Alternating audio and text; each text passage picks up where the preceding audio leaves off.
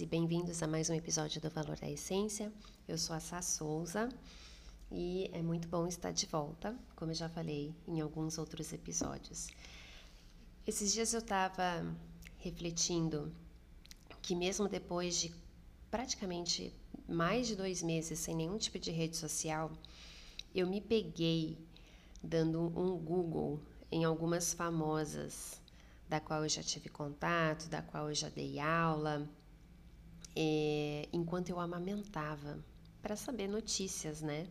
Se tinha, elas estavam aí em alta, o que estava acontecendo, a famosa FOMO, né? Para quem nunca ouviu esse termo, FOMO, F-O-M-O, é uma sigla, uma abreviação em inglês que, que vai para que quer dizer fear of missing out. É aquele medo de você achar que você está perdendo as coisas que estão acontecendo por aí. Então me bateu uma pequena fomo enquanto eu estava amamentando, comecei a dar um Google para saber notícias. E aí eu comecei e, e quando eu olhei para baixo, a Bela que está com quase dois meses, ela estava me olhando. E para quem é mãe, para quem já teve um bebezinho, sabe que o primeiro mês de vida não tem muita interação, mas as coisas começam a desabrochar quando você menos espera. E qualquer qualquer coisinha que você perca já foi. E foi muito rápido. E aí eu me dei conta de que ela estava cativantemente me olhando, como se ela estivesse olhando dentro da minha alma, como se os olhos dela literalmente estivessem falando comigo. E aí eu percebi que que eu estava dando foco para uma coisa tão pequena do tipo o que que vai mudar na minha vida? Saber o que está acontecendo com celebridades influenciadoras da qual eu já tive contato, da qual me ajudaram a alavancar o meu trabalho, de pessoas que eu sou muito fã mesmo, mas eu perdi o contato, que eu sou muito fã e já dei aula, né? Que eu tive a oportunidade de dar aula. Por exemplo, o que será que está acontecendo na vida de Juliana Paz? O que será que está acontecendo com Tata Werneck? O que será que está acontecendo com Rafa Witt, com Yasmin Brunet? Porque são pessoas que eu sou fã, já era fã como uma pessoa normal e de repente eu tive a oportunidade de trabalhar e cuidar dessas pessoas e saber um pouquinho mais da intimidade delas. Mas com essa coisa de sair da rede social, eu simplesmente não sei, não sabia de mais nada. E não são pessoas que eu mando uma mensagem do nada, falei, e aí, como é que tá a vida? Como é que você tá? Se bem que Tata Werneck a gente trocou um, umas mensagens que foram muito importantes para mim.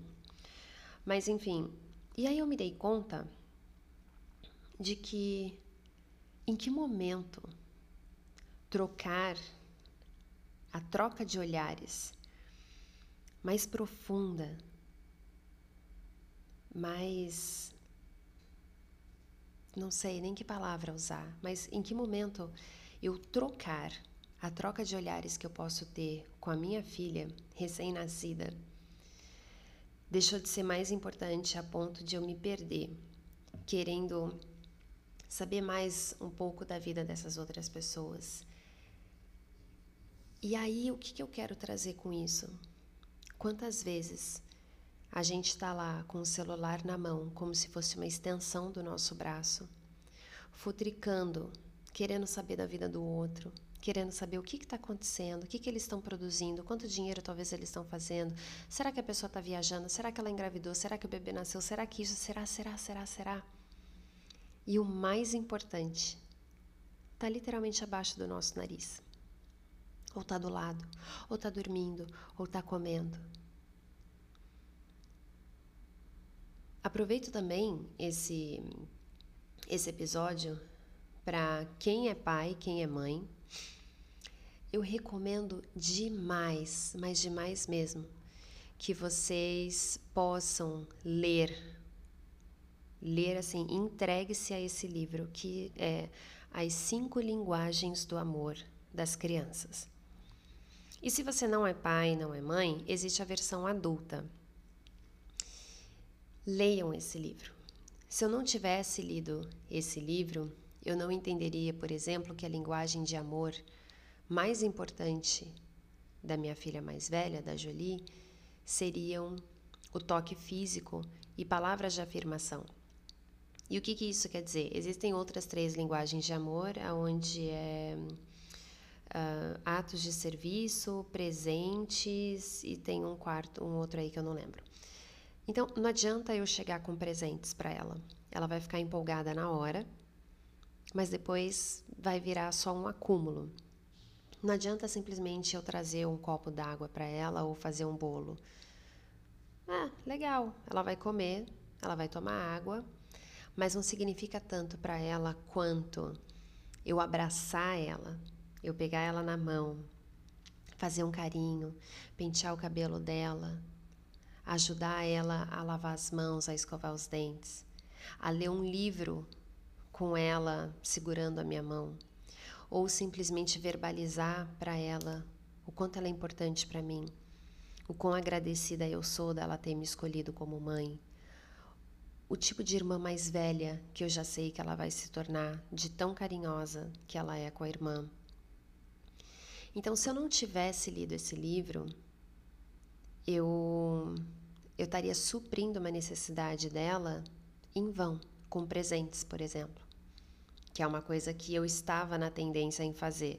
Eu me sentia culpada, eu saía, comprava um presente, dava para ela e eu achava que ela era uma ingrata com tudo que eu estava fazendo. Quando na verdade eu não estava me comunicando com ela da maneira como ela queria, da maneira como é significativo para ela.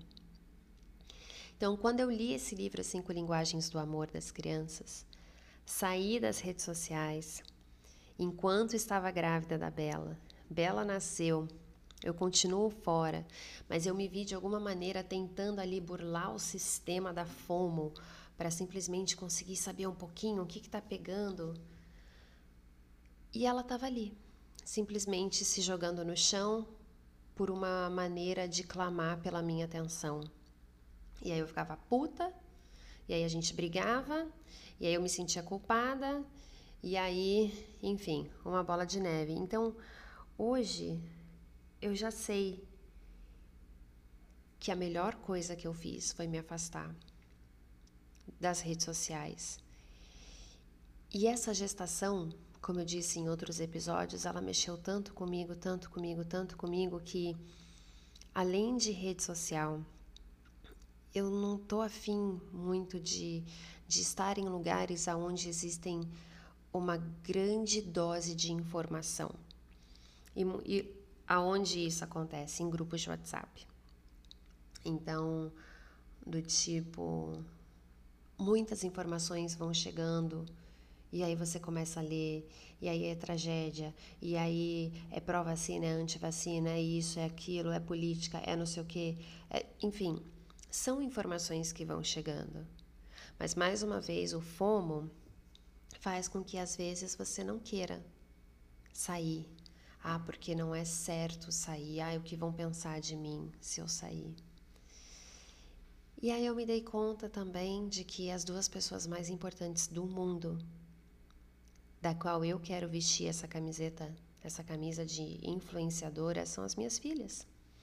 O que, que eu vou ensinar para elas se eu passar o dia todo querendo saber da vida dos outros? Olha, fulana fez isso. Olha, tá falando aqui no site que aconteceu XYZ com a Yasmin. Olha o que a pessoa fez. Olha isso. Uma Fifi virtual. Então, caraca, eu preciso contar quantas vezes eu falo então. Eu acho que eu falo muitas vezes. Eu vou me policiar em relação a isso. É, sair do Instagram, principalmente, porque Facebook ele já é ele é só literalmente para eu ter os meus contatos das antigas, mas nem existe o aplicativo no meu celular, eu nem entro no computador. E o Instagram eu deletei, TikTok não vai entrar na minha vida tão cedo. E o WhatsApp eu comecei a fazer uma limpa. Saí de tanto grupo, tanto grupo, e cada vez que eu ia deletando algumas dessas redes, eu ia saindo dos grupos de WhatsApp a minha permanência no celular ficou menor. Eu passei a ler mais livros. Eu já devo ter lido, nesses quase dois meses, uns três ou quatro, quatro ou quase quatro livros. Fiz inúmeros quebras-cabeças. Gravei vários podcasts. Me reconectei com as amizades da qual eu realmente quero manter para minha vida. E uma outra coisa que eu fiz, que eu sugiro muito que um dia vocês façam. Vai demorar, mas aquela ida ao banheiro para fazer aquele número dois, em vez de você ficar futricando na vida dos outros, perdendo seu tempo ali no Explore do Instagram, abre o seu contato, essa lista de contatos do seu celular. Começa pela letra A. Quem são as pessoas que estão ali na letra A? Você sabe quem são todas as pessoas que estão na sua lista de contatos? Fulana de tal de não sei da onde, mãe de não sei quem. Quem é? Não sabe? Deleta. Fulana de tal, quando foi a última vez que vocês se falaram? Tem quase quatro anos. Deleta. E deleta, e deleta, e deleta, e deleta, e sai deletando. Letra por letra. Nossa, que perda de tempo, e se eu precisar dessa pessoa no futuro? Não sei. Se você precisar se reconectar com essa pessoa no futuro, o universo vai dar um jeito.